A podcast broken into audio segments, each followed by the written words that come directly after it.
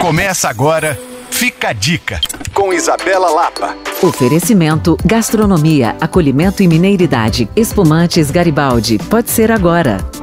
O CCBB BH acaba de receber mais uma belíssima exposição, Tesouros Ancestrais do Peru.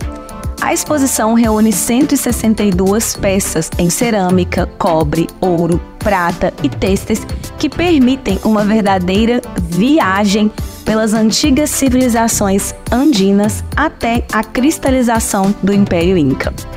Com curadoria de Patrícia Arana e Rodolfo Ataíde, a mostra é dividida em cinco blocos temáticos: linha do tempo, mineração, divindades e rituais, cerâmicas e textos e colonização.